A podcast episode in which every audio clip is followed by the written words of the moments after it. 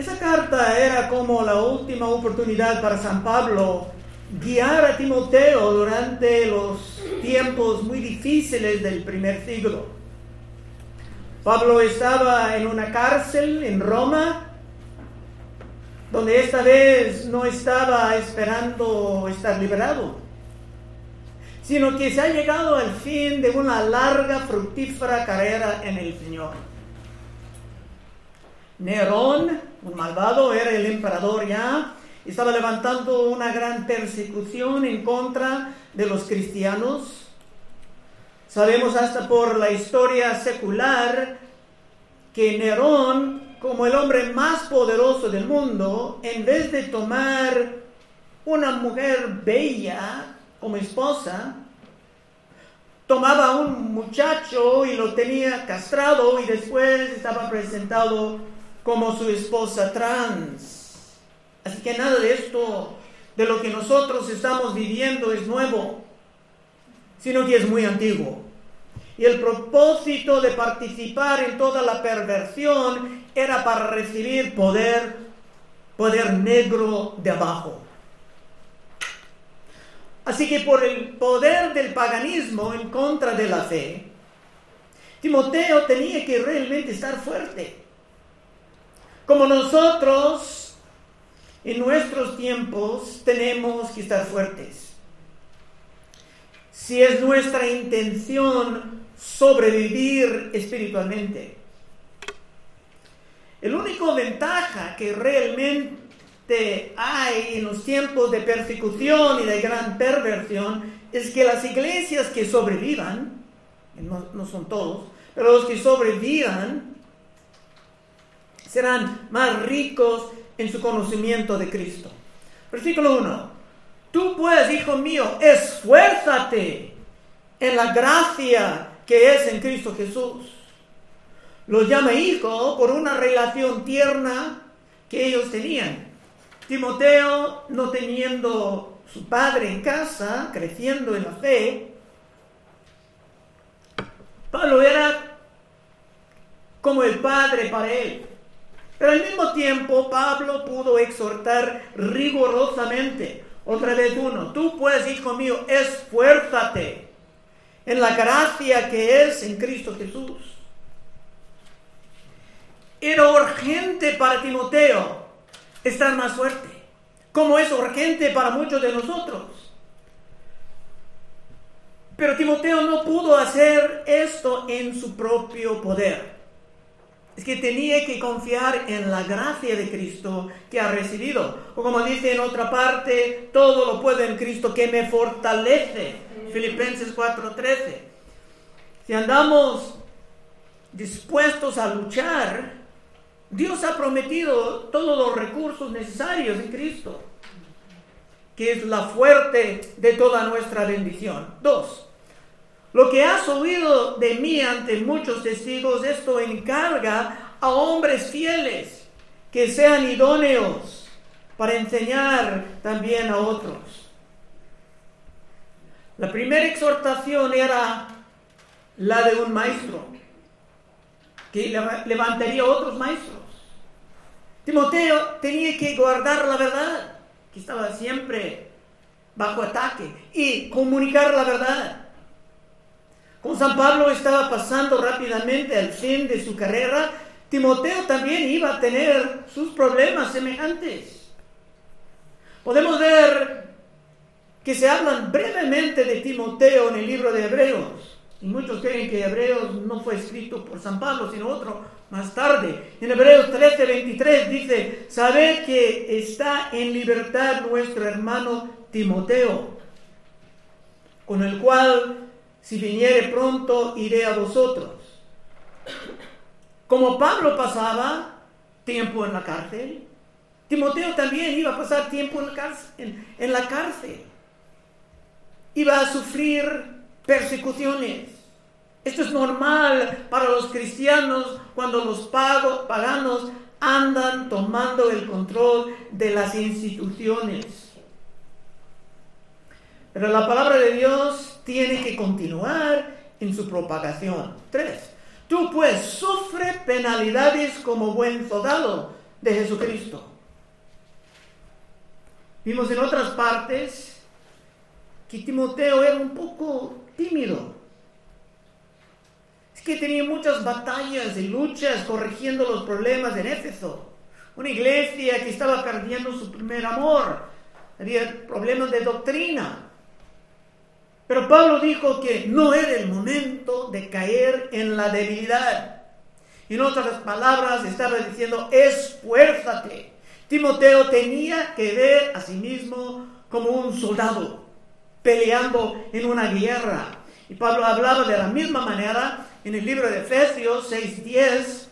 Por lo demás, hermanos míos, y esto a todos, fortaleceos en el Señor y en el poder de su fuerza, vestidos de toda la armadura de Dios, para que podáis estar firmes contra las acechanzas del diablo. Porque no tenemos lucha, y muchos cristianos modernos quieren poner el punto ahí. No tenemos lucha, punto. No, porque no tenemos lucha contra sangre y carne, sino contra principados, contra potestades, contra los gobernadores de las tinieblas de este siglo, contra jueces espirituales de maldad en las regiones celestes. Sí tenemos lucha. El diablo no quiere ningún progreso en la iglesia, robando los esclavos de su imperio que está ya derrumbándose. Está tratando de guardar lo que él tiene ilegítimamente. Por esto tenemos que vivir la vida cristiana como soldados en una guerra, con toda la disciplina que esto va a implicar. Cuatro, ninguno que milita se enreda en los negocios de la vida a fin de agradar a aquel que lo tomó por soldado. Bueno, esto no está diciendo que un buen cristiano, ministro, pastor, no pudo trabajar para nada. Hasta San Pablo trabajaba con sus manos haciendo tiendas. Pero sí dice que para crecer en la fe no podemos estar muy enredados en todas las distracciones, los entrenamientos del mundo. Si las pasiones de nuestras vidas están todas en el mundo, entonces será muy fácil caer en la idolatría. Si las cosas del mundo toman más y más de tu tiempo, de tu energía, y ocupan tu mente y tus pasiones, entonces no será leal al rey actual que Dios ha levantado. Ten cuidado si el mundo ya es tu gran amor. Primero de Juan 2.15.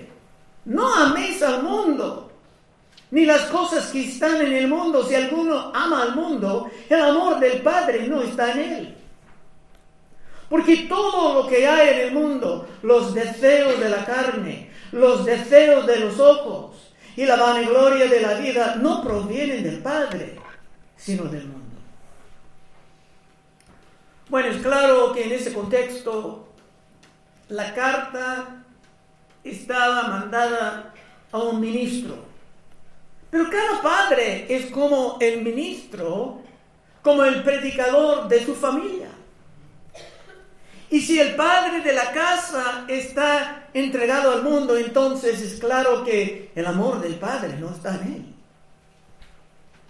Será bastante fácil para el diablo venir con sus ataques destructivos para aplastar a la familia.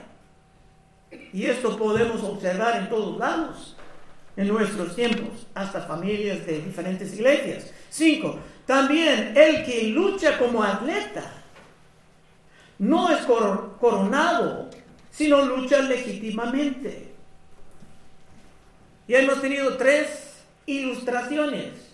Primero, Timoteo tenía que ser un maestro, levantando a otros maestros. Segundo, tenía que vivir como soldado, con toda la disciplina implicada en las batallas.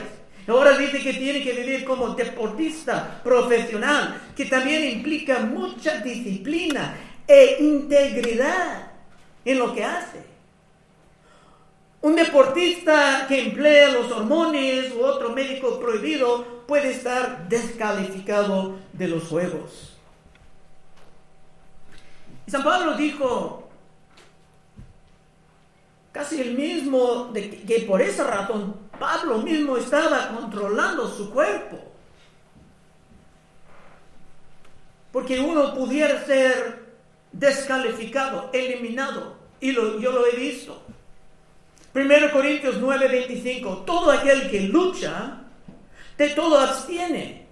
Ellos a la verdad para recibir una corona corruptible, está hablando de los deportes de aquel, de aquel tiempo, pero nosotros una incorruptible. Así que yo de esta manera corro, no como a la aventura, de esta manera peleo, no como quien golpea al aire, sino golpeo mi cuerpo y lo pongo en servidumbre. No sé que habiendo sido heraldo para otros, yo mismo vengo a ser eliminado. Y Cristo estaba siempre dándonos las amonestaciones sobre esto en sus parábolas. Hermanos, estamos caminando o corriendo por un camino bastante peligroso. Y no todos van a llegar bien al fin, sino que muchos serán perdidos en el proceso. Solamente digo esto porque era la enseñanza de Cristo. Mateo 13, 1. Aquel día salió Jesús a la casa y se sentó junto al mar.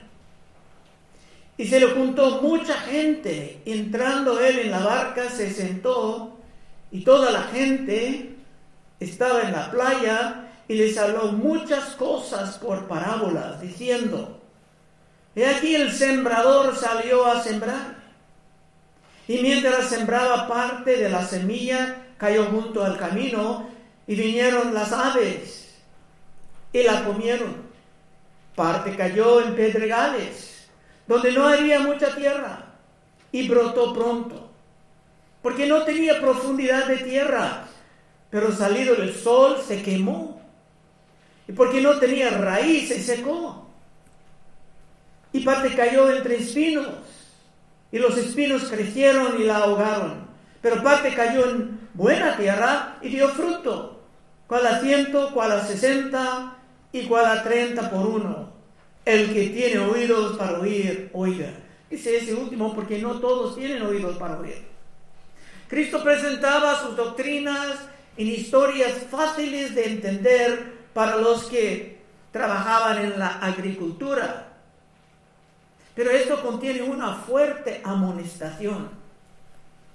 Ahora la explicación, el mismo capítulo, versículo 18.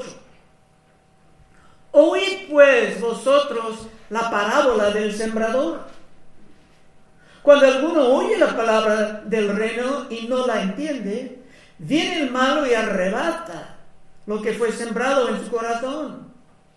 Este es el que fue sembrado junto al camino. Y el que fue sembrado en pedregales, este es el que oye la palabra y al momento la recibe con gozo, pero no tiene raíz en sí, sino que es de corta duración pues al venir la aflicción o la persecución por causa de la palabra, que está poco a poco viniendo a nuestro país, luego tropieza. El que fue sembrado entre espinos, ese es el que oye la palabra, pero el afán de este siglo, el engaño de las riquezas ahogan la palabra y se hace infructuosa. Mas el que fue sembrado en buena tierra, ese es el que oye, entiende la palabra y da fruto y produce a ciento, a sesenta y a treinta por uno. Así que hermano, cuando tú veas, hermanos queridos, familias, poco a poco abandonando la fe, podemos orar por ellos, podemos tratar de exhortarlos Puede ser triste, pero si se separan completamente, no debe ser una sorpresa. Es exactamente lo que Cristo dijo, que es la naturaleza de su reino. 6. El labrador para participar de los frutos debe trabajar primero. Considera lo que digo y el Señor te dé entendimiento en todo. El labrador en una gran granja con sus campos no va a recibir los resultados inmediatamente, sino que va a tomar tiempo y se tiene que aprender la paciencia. Santiago dijo el mismo, Santiago 5.7, pero Pablo da otra ilustración para ayudar a Timoteo. No va a simplemente decir, sea fuerte y no darle un método de avanzar. Santiago 5.7. Por tanto, hermanos, tened paciencia hasta la venida del Señor. Mirad cómo el labrador espera el precioso fruto de la tierra, aguardando con paciencia hasta que recibe la lluvia temprana y tardía. Y también podemos ver esto en el libro de Hebreos, Hebreos 10, 35. No perdáis pues vuestra confianza, que tiene grande galardón, porque os es necesaria la paciencia para que habiendo hecho la voluntad de Dios, obtengáis la promesa. Hay que tener la capacidad de perseverar. Así que aunque todas esas exhortaciones estaban dadas a Timoteo, estaban preservadas para nosotros, porque estamos en una situación muy semejante. 8. Acuérdate de Jesucristo del linaje de David, resucitado de los muertos, conforme a mi evangelio, en el cual sufro penalidades, hasta prisiones a modo de malhechor, mas la palabra de Dios no está presa. Siempre tenemos que recordar a Cristo Jesús, a quien estamos sirviendo, el que dejaba su paraíso con el Padre para venir, venir y experimentar el sufrimiento y el dolor por la primera vez. Estaba dispuesto a sufrir terriblemente para rescatarnos de un infierno eterno y recibirnos en su gloria. Y si Cristo estaba dispuesto a sufrir tanto por nosotros, ¿no es correcto que cuando sea necesario nosotros sufrimos también por Él? 8 otra vez. Acuérdate de Jesucristo del linaje de David, resucitado de los muertos, conforme a mi evangelio, en el cual sufro penalidades hasta prisiones, a modo de malhechor, mas la palabra de Dios no está presa. Cristo era la persona siempre prometida, que iba a venir del linaje de David, cumpliendo las profecías, abriendo la puerta del paraíso, y por eso San Pablo no, no vivía como cobarde, sino que vivía como uno dispuesto a sacrificar y hasta sufrir como criminal. Y Timoteo aquí, y tú y yo, estamos llamados al mismo. Si somos entre los auténticos. Y la palabra de Dios no era presa, sino que se continuaba sacando más y más seres humanos del lodo de las perversiones y rebeliones. Pablo desde el principio estaba escribiendo cartas, una de estas cartas formaban parte del Nuevo Testamento, pero la palabra no era presa, estaba saliendo, logrando lo que Dios quiere. 10. Por tanto, todo lo soporto por amor de los e-, escogidos, para que ellos también obtengan la salvación que es en Cristo Jesús, con gloria eterna. Nosotros como seres humanos no tenemos el poder de salvar a nadie, pero Dios puede usarnos como medio, comunicando la palabra, Dios mandando su Espíritu Santo. Todos los problemas, todos los sufrimientos valían la pena, considerándolos con la perspectiva eterna. Pero los que viven solamente para esta vida, esta vida breve, normalmente no pueden entender esto. Por esto Santiago dijo en 4.13 de su carta, vamos ahora los que decís, uy, mañana iremos a tal ciudad y estaremos allá un año y traficaremos y ganaremos, cuando no sabéis lo que será mañana. Porque ¿qué es vuestra vida? Ciertamente es neblina que se aparece por un momento de tiempo y luego desvanece. Muchas cosas que parecen permanentes en poco tiempo se desaparecen. Van a entender más de esto con la edad. Pero es mi obligación pedirte, ¿estás viviendo como que esa vida fuera todo? Si es así, y si quieres cambiar, quiero orar contigo al fin del servicio. 11. Palabra fiel es esta. Si somos muertos con Él, también viviremos con Él. Esto es morir como mártir o vivir con Cristo hasta el fin. Si sufrimos, también reinaremos con Él. Si le negaremos, Él también nos negará. Si fuéramos infieles, Él permanece fiel. Él no puede negarse a sí mismo. Parece como que esto era otro himno de la, iglesia del primer siglo. Y básicamente dice que tenemos que decidir si realmente estamos con Cristo o no. Porque si tú vives como que estás negando a tu Señor, entonces será necesario para Él, cuando el día viene, negar a ti. Como vimos la última vez, Mateo 10:33. Y cualquiera que me niegue delante de los hombres, yo también le negaré delante de mi Padre que está en los cielos. Y Cristo no puede negar a sí mismo, sino que tiene que estar fiel a sus promesas como estas. 14. Recuérdeles esto, exhortándoles delante del Señor a que no contiendan sobre palabras, lo cual para nada aprovecha, sino que es para perdición de los oyentes. Si visitas uno de los, las campañas de cruzadas, donde vienen miles de personas, van a ver toda forma de, de ideas extrañas, mesas que la gente quiere propagar algo. Y parece como que Timoteo ya estaba cayendo en las muchas distracciones que el diablo siempre quiere mandar a las iglesias, siempre atacando la verdad. 15. Procura con diligencia presentarte a Dios aprobado como obrero que no tiene que avergonzarse, que usa bien la palabra de Dios. Esto es una exhortación a los estudios,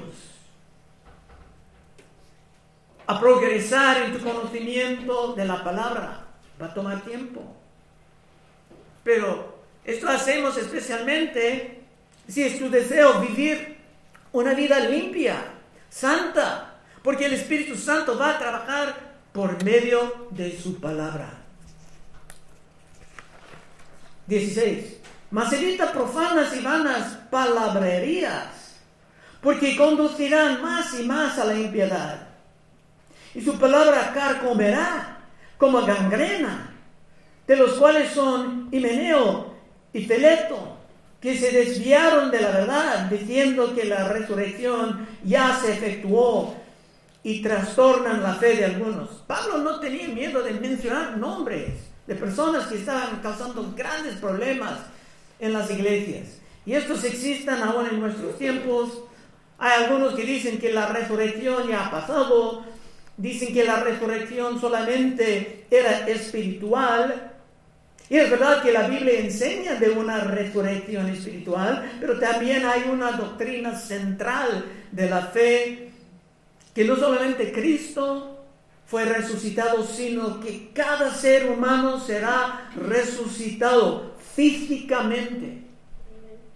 Juan 5, 28. Palabras de Cristo. No os maravilléis de esto porque vendrá hora cuando todos los que están en los sepulcros oirán su voz. Y los que hicieron hicieron lo bueno saldrán a la resurrección de vida, mas los que hicieron lo malo a la resurrección de condenación. Palabra de Cristo.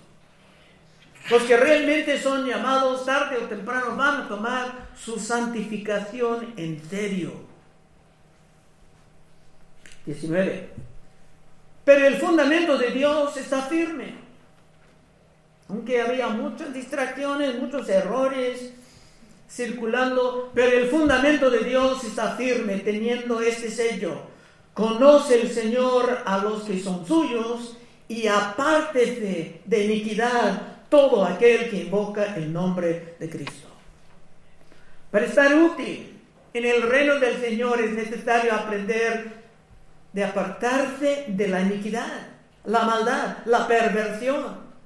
Y Dios te dará la capacidad de hacer esto. 20.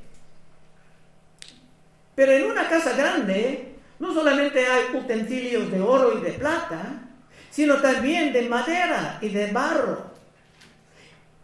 Y unos son para usos honrosos y otros para usos viles. Ya viene otra ilustración. Esa parte final, porque estamos cerrando, pero es algo alarmante. Dice que en el reino de Dios habrá personas muy limpias, muy valiosas, sumamente útiles, pero habrá otros que no. Y estos van a existir para enseñarnos por medio de los ejemplos malos. Por mi tiempo en el ministerio he visto hombres caídos en una variedad de iglesias, no eran limpios, sino por su moralidad sucia, eran descalificados de sus ministerios. Pasa con pastores y puede pasar con otros. 21. Así que si alguno se limpia de estas cosas, será instrumento para honra, santificado, útil al Señor y dispuestos para toda buena obra. Si se limpia de estas cosas, ¿qué cosas?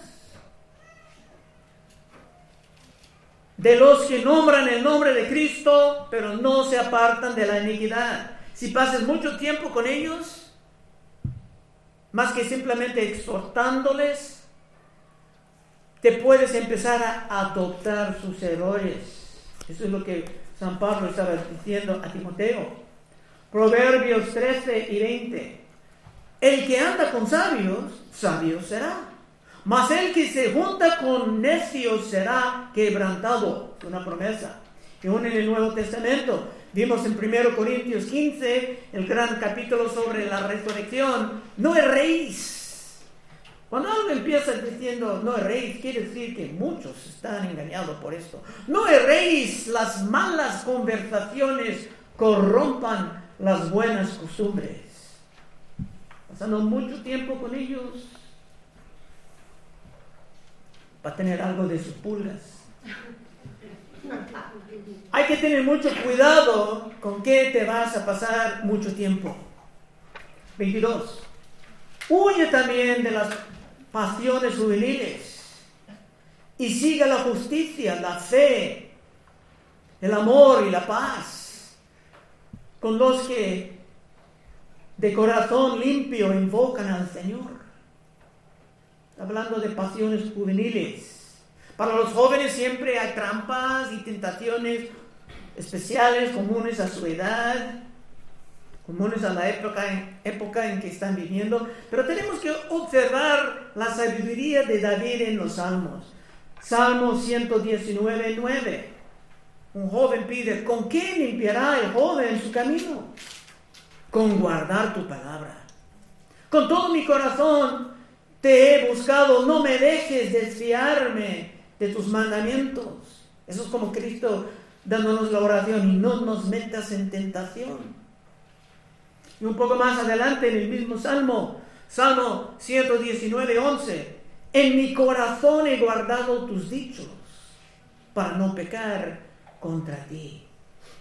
Y es posible para un joven vivir como estos vasos limpios que son útiles en la gran casa de Dios. 23. Pero desecha las cuestiones necias e insensatas sabiendo que engendran contiendas. Porque el siervo del Señor no debe de ser contencioso, sino amable para con todos, apto para enseñar, sufrido, que con mansedumbre corrige a los que se oponen, por si quizás Dios les concede que se arrepientan para conocer la verdad.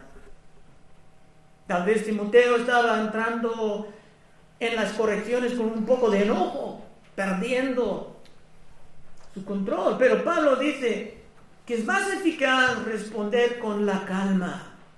De otra manera, todo puede convertirse en una gran contienda. 25, última parte. Estamos cerrando. Que con mansedumbre corrige a los que se oponen. Por si quizá Dios les concede que se arrepientan para conocer la verdad y escapan del lazo del diablo en que están cautivos a voluntad de Él.